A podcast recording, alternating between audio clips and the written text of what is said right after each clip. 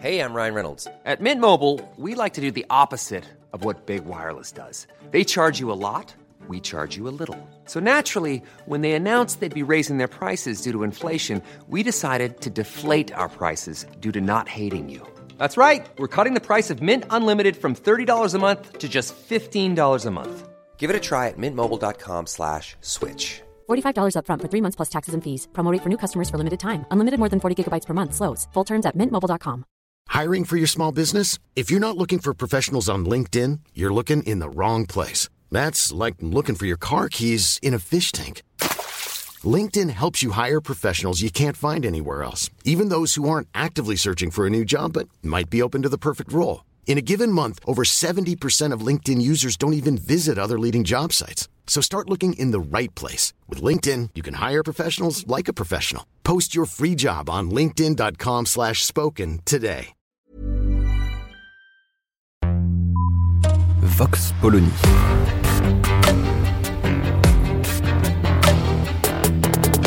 L'actualité vue par la directrice du magazine Marianne, Natacha Polony.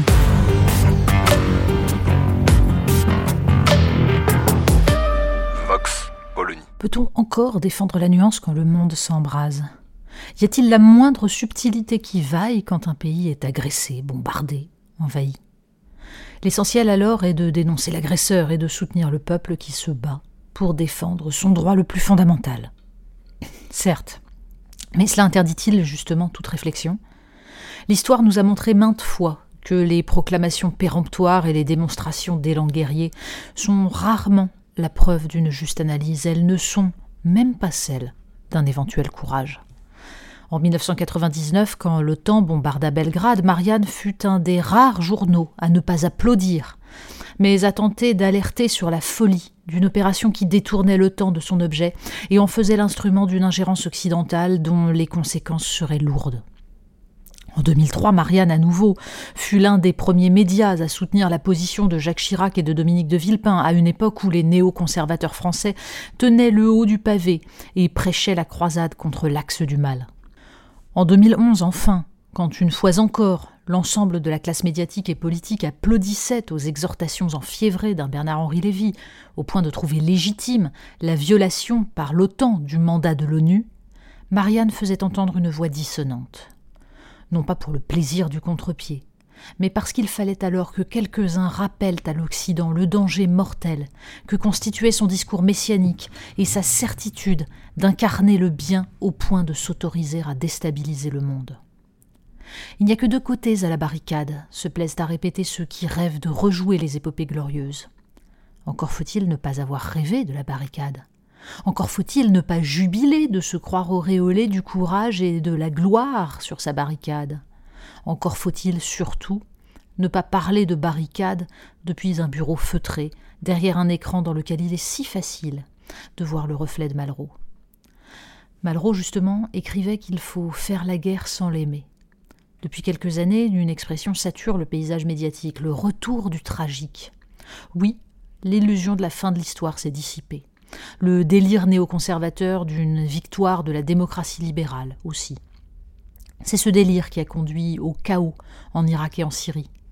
C'est ce délire aussi qui a empêché d'entendre ce que professe depuis vingt ans Vladimir Poutine et que son isolement et sa paranoïa lui ont fait mettre à exécution. Faire la guerre sans l'aimer, c'est savoir qu'elle est un risque, mais se garder de l'appeler de ses voeux pour ce révérend Jean Moulin.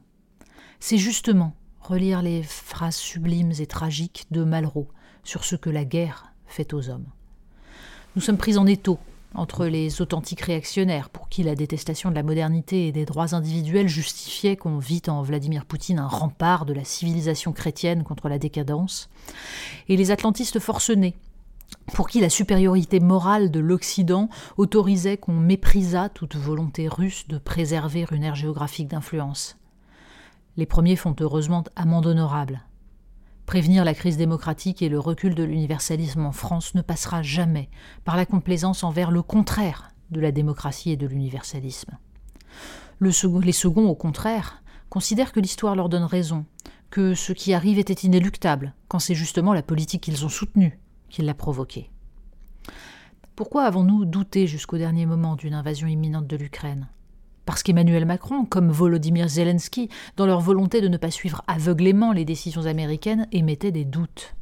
Et parce que, loin de tous ceux qui applaudissent désormais à l'alignement de l'Europe derrière les États-Unis et l'OTAN, nous croyons que jusqu'au bout, et dans la continuité de ce qu'a tenté Emmanuel Macron, la France et l'Europe doivent faire entendre une voix singulière, celle de la diplomatie, qui consiste à prendre en compte la psychologie et les intérêts de l'adversaire pour éviter l'escalade. Sur ce point, les positions de Nicolas Sarkozy ont été les plus raisonnables. Discuter avec les Russes jusqu'au bout, car ce qui remplacera la diplomatie sera la guerre totale. Et concevoir des institutions du XXIe siècle, car l'OTAN, l'ONU, le G7 et le G20 ont démontré leur inefficacité. En 1962, quand le monde fut au bord de la guerre nucléaire, De Gaulle a été le premier chef d'État à assurer Kennedy de son soutien. La France était du côté des États-Unis, mais elle restait, malgré tout, non alignée. Ou plutôt c'est parce qu'elle était non alignée que son soutien fut immédiat et important. Encore faut-il rappeler que dans cette crise des missiles de Cuba, nul n'avait trouvé normal qu'une des deux puissances installât des missiles à quelques centaines de kilomètres de l'autre. C'était bien un casus belli.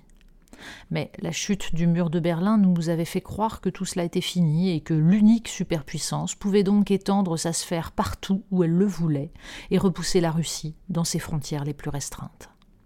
Le président de la République, dans un communiqué, exhorte les soldats français à l'extrême retenue pour éviter tout incident. Jamais nous n'avons été aussi proches du gouffre. Vox Polony. Retrouvez tous les podcasts de Marianne sur les plateformes de streaming. Et puis les analyses, articles et entretiens de la rédaction sur marianne.net. Et surtout, n'hésitez pas à noter cet épisode et à nous laisser vos commentaires.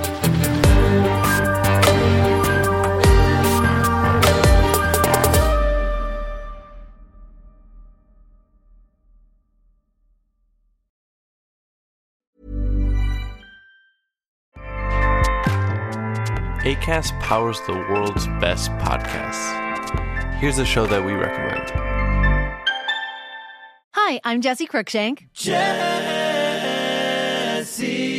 Cruikshank. I host the number one comedy podcast called Phone a Friend. Girl, let's phone a friend. Not only do I break down the biggest stories in pop culture with guests like Dan Levy and members of InSync, I do it with my own personal boy band singing jingles throughout.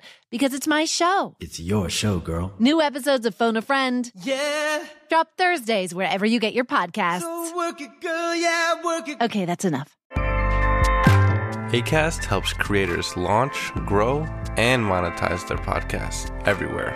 ACAST.com.